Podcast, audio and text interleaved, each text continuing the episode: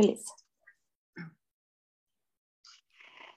Bom dia, boa tarde, boa noite. Bem-vindos a mais um episódio do nosso podcast Alô Família.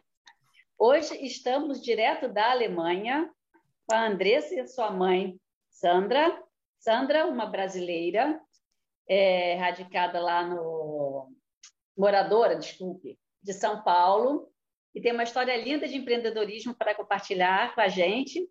E a sua filha, gente, que hoje é uma cantora lírica, radicada na Alemanha. A Sandra está até visitando a Andressa na Alemanha, então a gente vai conhecer um pouquinho dessa história de como uma mãe empreendedora é, conseguiu criar uma jornada para que a sua filha, cantora lírica, pudesse estar hoje na Alemanha. Seja muito bem-vinda, Sandra. Obrigada pelo seu tempo, obrigada por aceitar o nosso convite. Andressa, seja bem-vinda.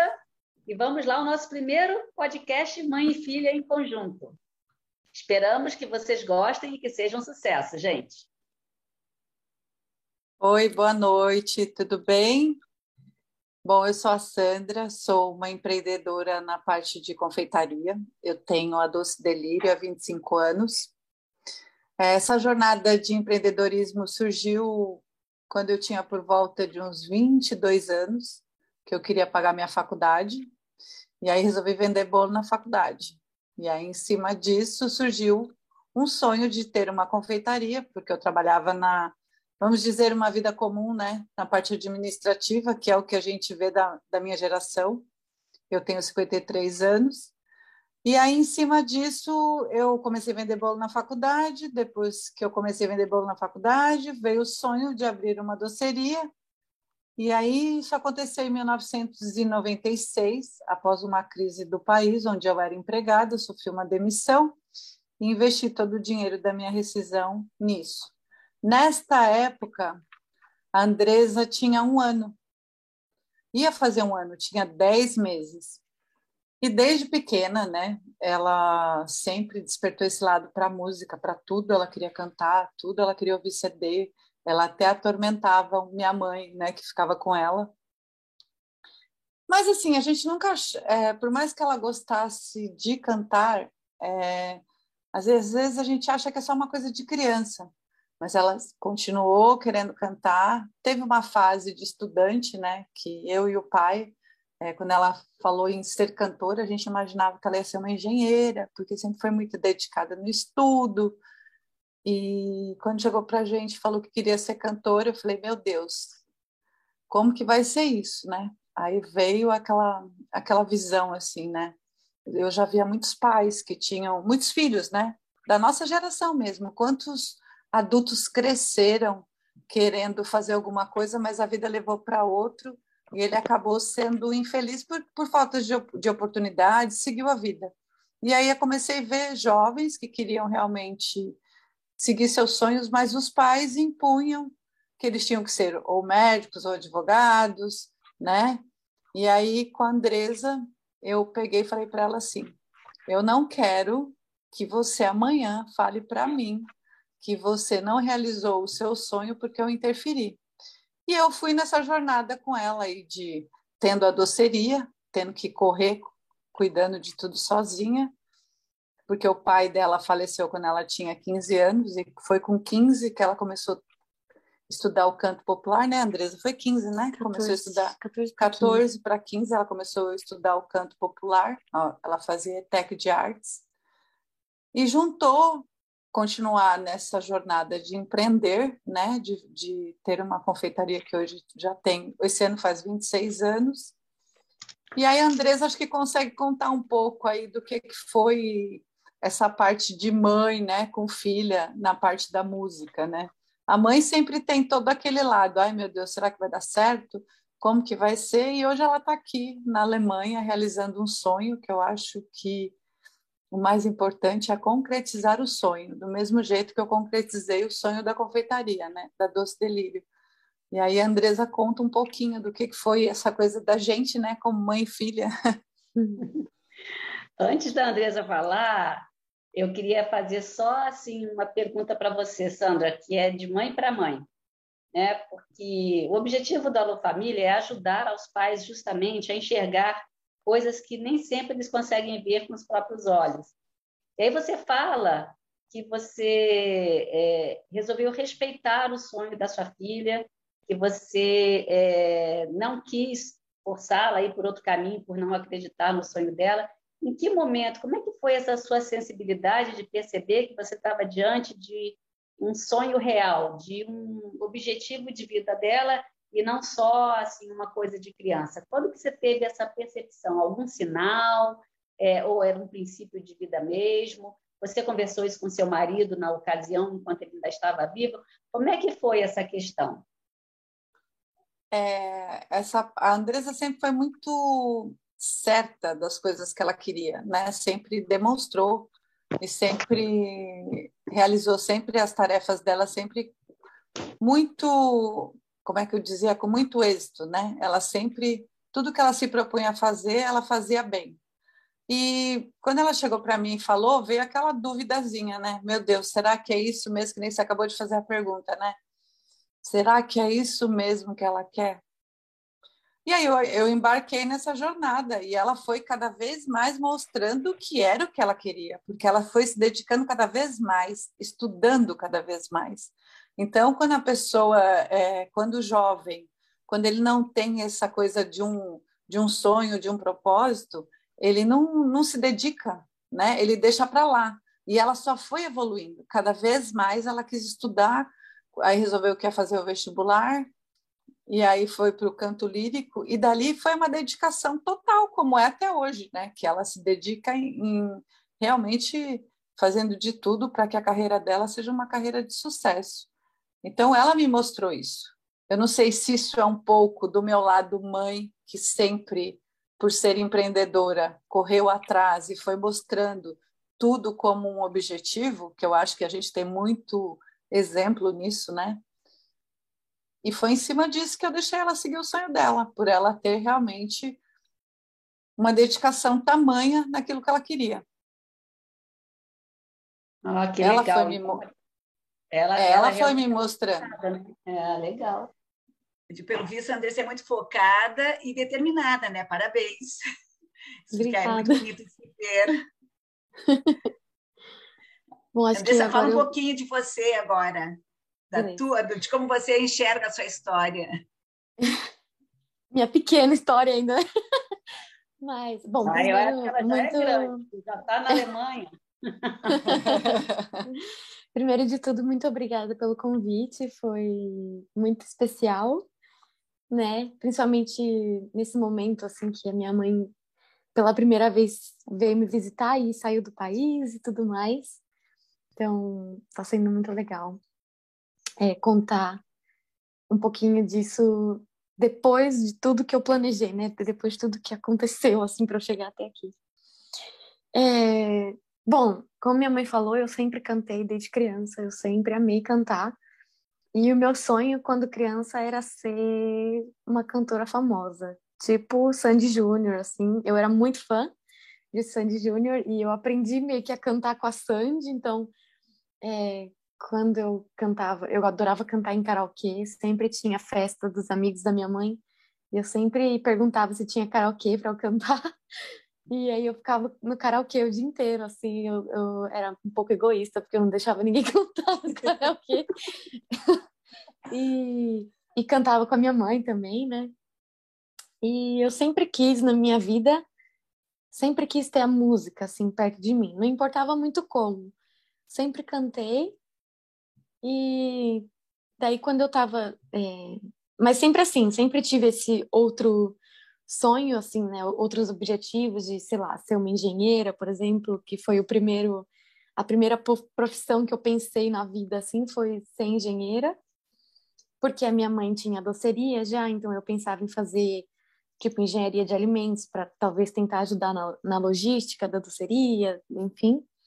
Depois é, como eu sempre tive muita facilidade com idiomas também, então eu aprendi inglês. É, minha mãe me ajudou super porque ela já me levava desde criança para assistir filme em inglês, por exemplo. Então, quando eu quando a gente decidiu que eu ia fazer um curso de inglês, eu aprendi muito mais rápido a língua.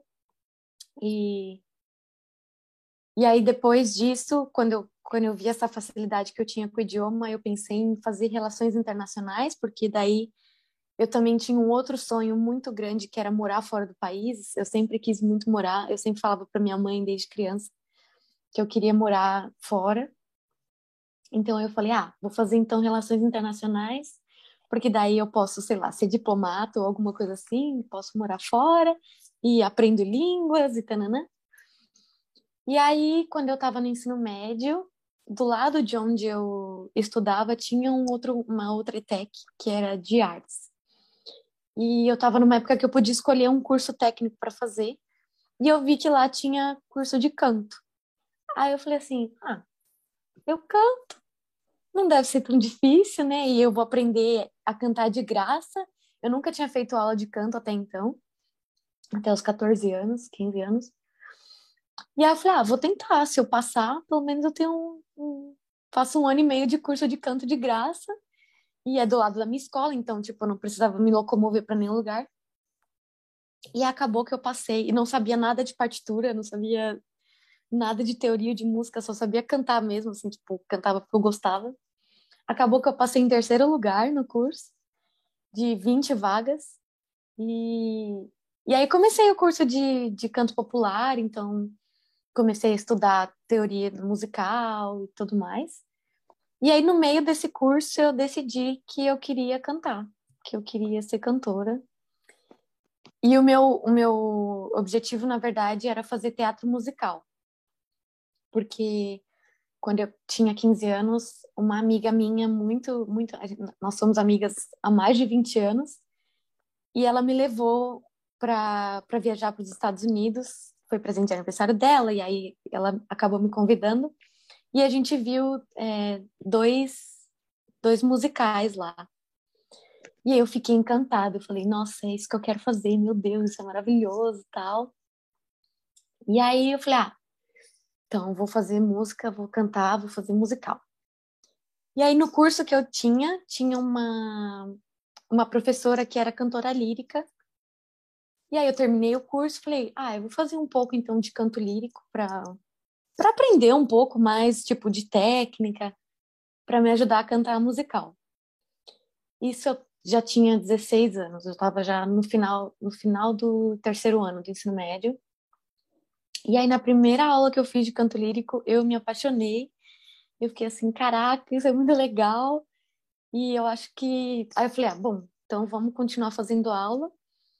E aí, no mesmo ano, eu falei assim: eu acho que eu vou tentar fazer faculdade de canto lírico. Como eu sabia que eu tinha acabado de começar a fazer aula de canto lírico, eu sabia que eu não ia entrar na faculdade agora, naquele momento, né? Logo depois do ensino médio. Mas aí minha cabeça, eu, eu aprendi muito com a minha mãe a planejar as coisas, né?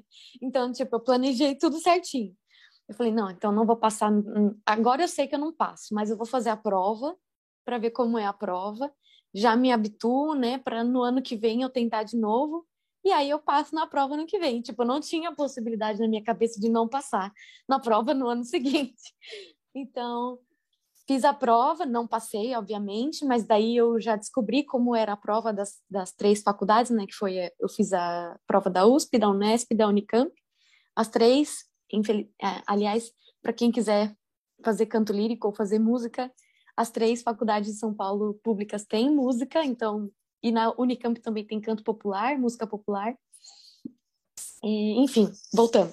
Aí fiz a, é, fiz a prova, conheci a prova, e no ano seguinte estudei, é, fiz cursinho para poder passar no vestibular e fiz um cursinho de música também que tinha na Unesp para para poder entrar na faculdade. E aí entrei na faculdade, foi o primeiro check, assim, o primeiro sonho realizado, né, de passar na faculdade. E e aí eu falei, bom, agora eu tô na faculdade, tem que pensar no futuro, né? E dentro da faculdade eu conheci algumas pessoas que estavam indo para Alemanha para cantar em coro ou para fazer festival, e elas iam e voltavam. E aí depois algumas delas foram para vieram foram para Alemanha para fazer mestrado. E no Brasil, o mestrado em música não é prático, ele é só teórico. Então pensei, poxa, se eu quero continuar cantando para cantar no palco, eu tenho que fazer um mestrado que seja prático. E para isso eu não vou conseguir fazer aqui, então eu tenho que ir para fora. E aí eu conversei, comecei a conversar com os, com os meus colegas e eles, olha, a Alemanha é o melhor lugar, porque a Alemanha é o país com mais caras, casas de ópera do mundo. É, tem muitos cursos de mestrado em ópera, toda cidade quase, toda cidade um pouco maior já tem uma faculdade de música, tem uma faculdade com mestrado em ópera. E aí eu falei assim, então é isso, eu vou para a Alemanha. Foi assim. E aí eu falei, bom, então tem que aprender alemão. Comecei a aprender alemão em 2017. E aí, enfim, no meio da loucura toda da pandemia, consegui vir para cá fazer a prova e passei e vim para cá. Tô aqui há um ano e meio. E, bom, principalmente é, essa que, a questão do planejamento me ajudou muito e ver como eu cresci na loja com a minha mãe, ver, ver como ela fazia os planejamentos da loja, os planejamentos de vida e tal, me deram muita bagagem, me deram muito exemplo, né, de como eu organizar a minha vida para eu tipo atingir os meus objetivos, né? E e assim eu tenho feito desde sempre, eu acho. Que bacana. É, Deixa eu só fazer um parênteses aqui, que eu esqueci de falar que a Heloísa me perguntou com relação ao pai. Essa decisão toda da música da Andresa foi. Eu só tomei sozinha, porque o pai já havia falecido. É. Eu tomei sozinha, nem ele sabe que ela iria para esse lado da música. Até então a gente achava que ela ia ser uma engenheira. É, meu é, pai faleceu é... logo antes de eu entrar, de eu decidir fazer esse curso de música. Eu entrei no curso em 2015, não, em 2000 e... 2015. Entrei no curso em 2011 e ele faleceu em agosto de 2010. Ah, olha. Agosto, setembro, setembro de 2010. É, você entrou no ensino médio em 2010, que ela Isso. tinha 14 para 15. Aí, quando no primeiro ano do ensino, ensino médio que ela concluiu, o ensino médio, ela concluiu. Quando foi para o segundo ano que ela iniciou, aí o pai já havia falecido. É, né? é verdade. Mas ele sabia que eu cantava. É, inclusive tem a questão da festa de aniversário dela, que estava toda Exato. arrumada. Ele veio Sim. a óbito antes da festa. Um e vocês optaram por, optaram por fazer a festa porque ele queria ver sua alegria. Isso a sua mãe Sim. já me contou também, que, enfim, você honrou seu pai através da festa, né? Foi uma, Sim, eu achei tão na... bacana isso. É. Muito legal. E na festa, na festa eu decidi que eu ia cantar uma música em homenagem a ele, porque eu já aprendi a tocar violão um pouco, assim, não toco violão, né? mas toco um pouquinho de violão e aprendi a tocar sozinha. E, e ele adorava que eu tocava violão também. Então, eu, eu na festa eu fiz uma homenagem para ele, eu cantei uma música e enquanto tinha uma foto dele lá e tudo mais. Andresa, e agora eu fiquei curiosa para ouvir você cantar. E, é, e, e, você tem alguma gravação no YouTube, essas coisas? Como tenho, tá tenho. Como que, é, como eu, tenho, que... eu tenho um, tenho um canal assim no YouTube, mas é, a, ultimamente não tenho postado tanta coisa, porque como eu estou em processo, agora estou terminando meu mestrado, eu tenho que me inscrever agora para uns teatros, fazer audição e tal. Então, os vídeos que eu tenho estão todos não listados, porque eu não posso, porque são para essas, para essas, para esses processos seletivos, né? Uhum. Mas no meu Instagram tem, tem vídeo e também tem no meu. Como é que você meu tá canal no, no YouTube é Andresa como... Reis. E como que você está no Instagram? Andresa Reis. Andresa Reis, Ivone. Agora, Andresa com deixar... Reis.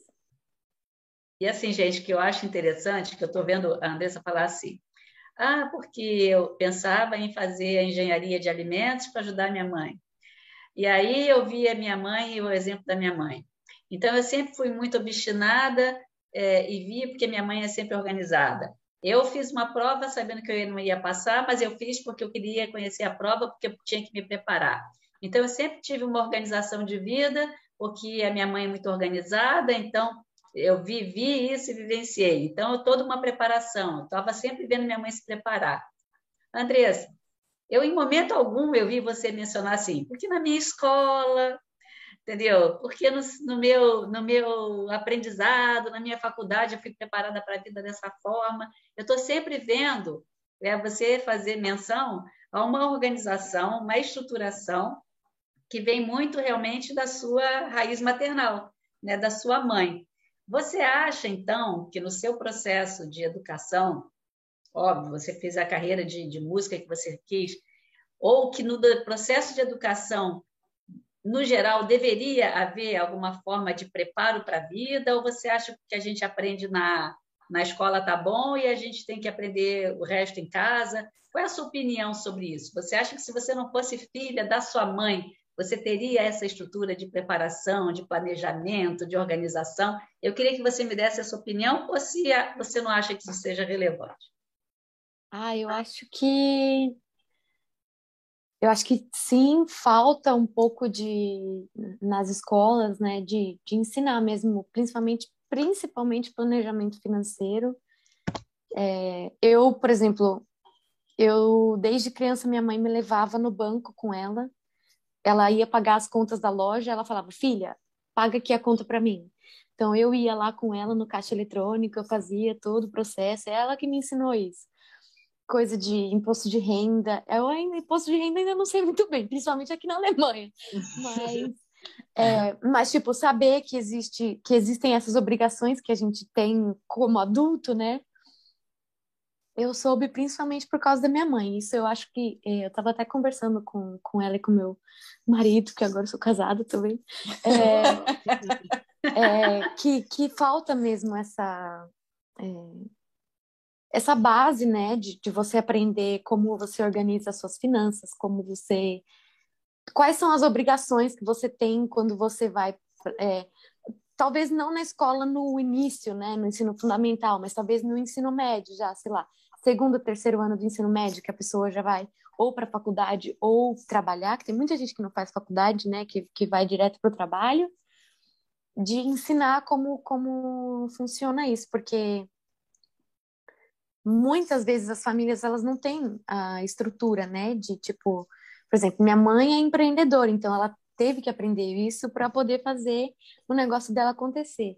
Mas tem muita gente que até hoje não, não tem ideia de como se planejar, de como tanto por isso mesmo que tem tantos canais hoje em dia no YouTube de finanças que fazem muito sucesso, né? Porque ninguém ninguém aprende isso na faculdade ou na escola. Na faculdade eu não aprendi nada sobre por exemplo, nem aqui no mestrado, aqui na Alemanha, eles não têm uma coisa de impostos, de contrato, sabe? Essas coisas que são importantes para a profissão que, tipo, ficam um pouco de lado, sabe? Você meio que aprende na, na sozinho, procurando, é. E com certeza seria uma ajuda muito grande ter, tanto na faculdade para a sua, sua profissão específica, né? Como na escola também, no modo geral, assim, tipo, nas obrigações de cidadão. É, porque na faculdade você, você pode até ser um bom profissional, eu vejo isso. Mas como que você vende seu trabalho? Gente, a gente quase que aprende de tentativa e erro, né? Sim. E acho que seria bacana a gente ter uma. Eu não sei agora como é que está a formação nas faculdades, mas eu senti muito isso quando eu saí. Eu me formei em fisioterapia e não sabia me não sabia vender meu trabalho. Uhum. Então, é, lógico que depois você vai se, se né, fazendo cursos, mentorias tal, e daí você fica craque nisso, porque o que eu falava era assim, gente, como é que meu trabalho pode ser bom e eu não consigo vender? Entende?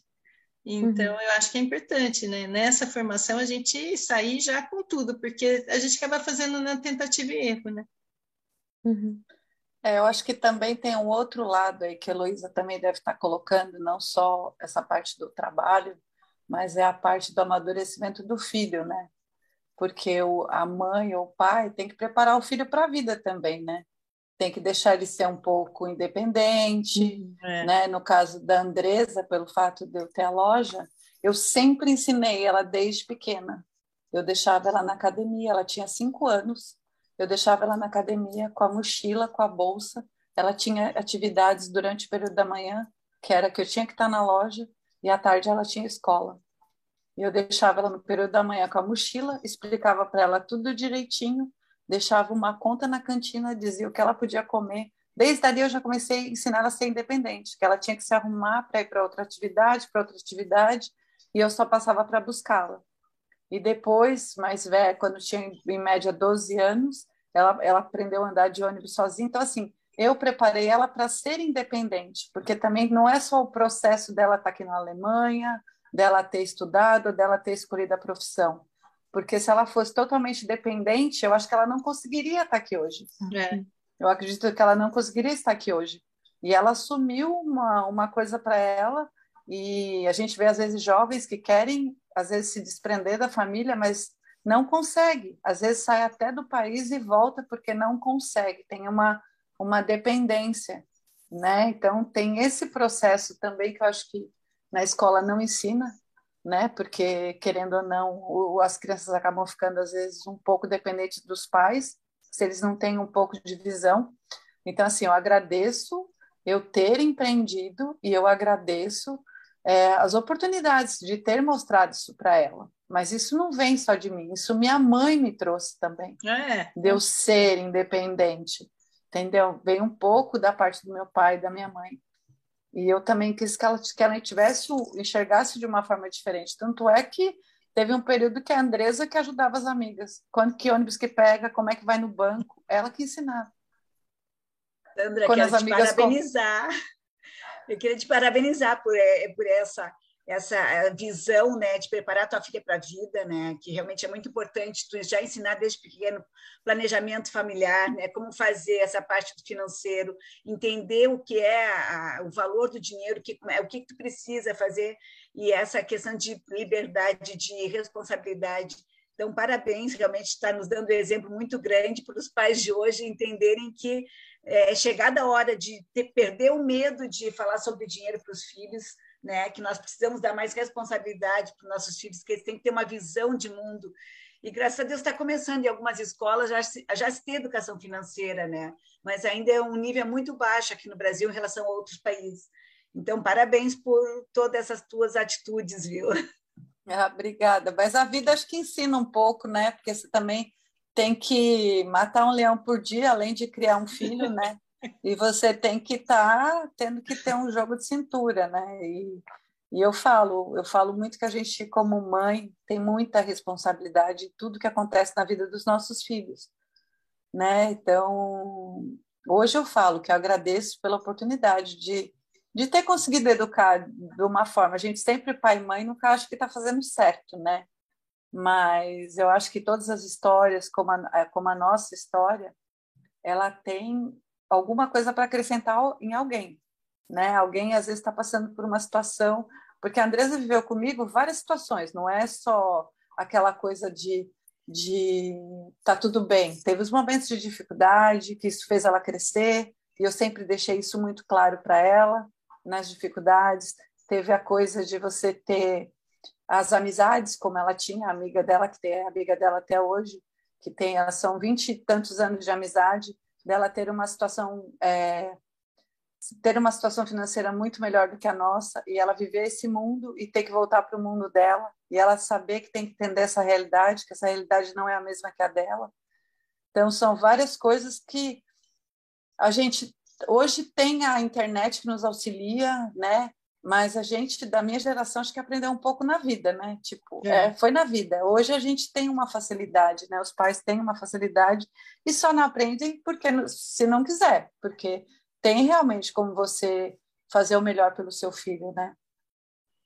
Tu tem onde buscar hoje, né? Mesmo que não te é. ensinem, tu tem várias opções para buscar, né? Então, é uma questão de consciência dos pais que eles precisam ter essa visão de preparar os filhos para amanhã, para o futuro, para a vida depois, né? Muito legal isso aí.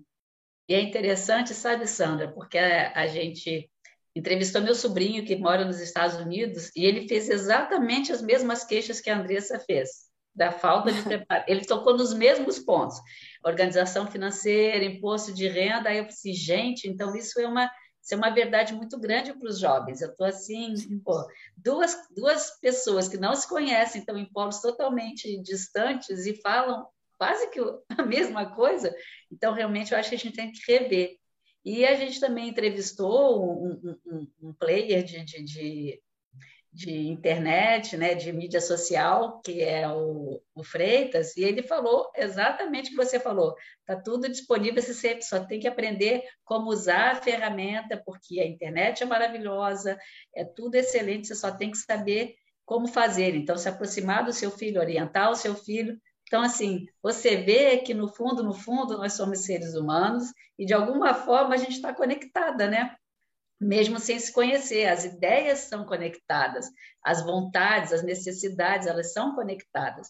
Então, acho interessante a gente estar aqui no Alô Família e a cada entrevista que a gente faz, a cada papo que a gente bate, a gente vê que as pessoas falam a mesma coisa, entre aspas, de outra forma, né? São os mesmos anseios humanos, né? De, de, de e as mesmas necessidades e observações. É bem interessante isso. Uhum. Eu acho também importante falar que, é, é, assim, agora que eu tô aqui na Alemanha, eu tenho uma visão de uma cultura diferente, né?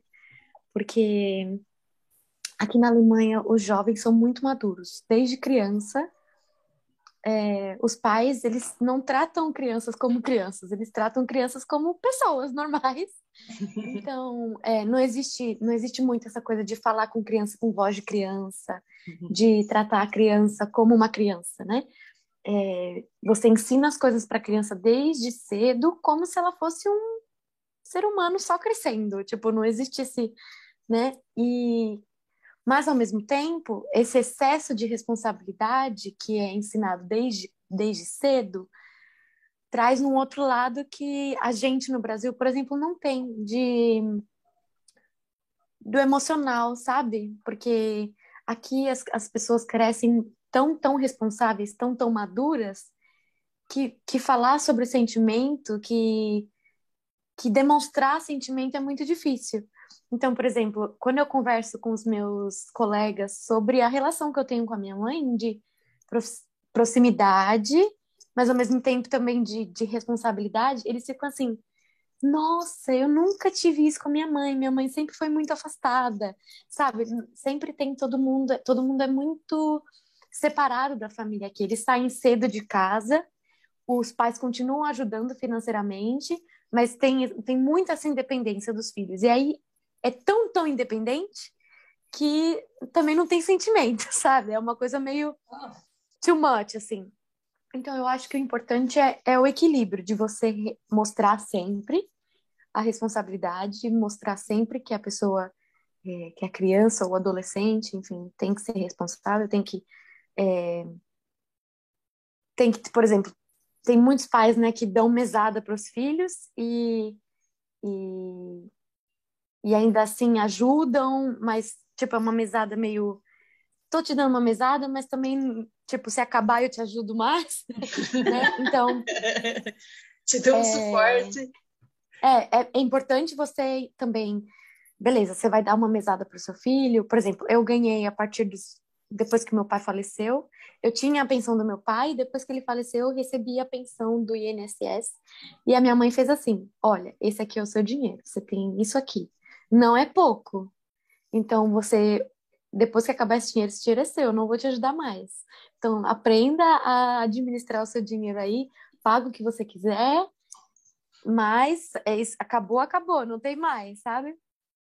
Então, é isso, você demonstrar responsabilidade, mas ao mesmo tempo você dá carinho, você dá é, amor, você mostrar que você tá ali também caso a pessoa precise, né? Caso, caso você seja triste, aconteceu alguma coisa na escola, que você está muito triste, você simplesmente não, ah, não, deixa para lá. Você tentar conversar, você tentar é, sempre estar tá próximo, assim, porque isso também é muito, muito importante. E agora tá faltando um minutinho só, Heloísa. Aí todo mundo, ah, tá faltando um pouco conversa. Quando a coisa Mas é boa, parece que passa muito rápido, né, gente? Super. Pois é, mas enfim, quem sabe a gente tem uma segunda oportunidade para a gente estender um pouco mais. Então, gente, eu queria aqui agradecer a presença da Sandra, empreendedora, dona da Doce Delírio, uma doceria que fica no Jardim Marajoara. Marajoara, em São Paulo, campeã já há dois anos como a melhor doceria do bairro. E a presença Gente, é da Andressa, essa brasileira obstinada que desde criança queria cantar e veio nos brindar com esse papo maravilhoso. A você que nos escuta, obrigada pela sua presença. Andressa e, e Sandra, muito obrigada também. E vamos nos despedindo até a próxima. Boa tarde, boa noite, bom dia, de onde quer que você nos escute. Até o nosso próximo episódio.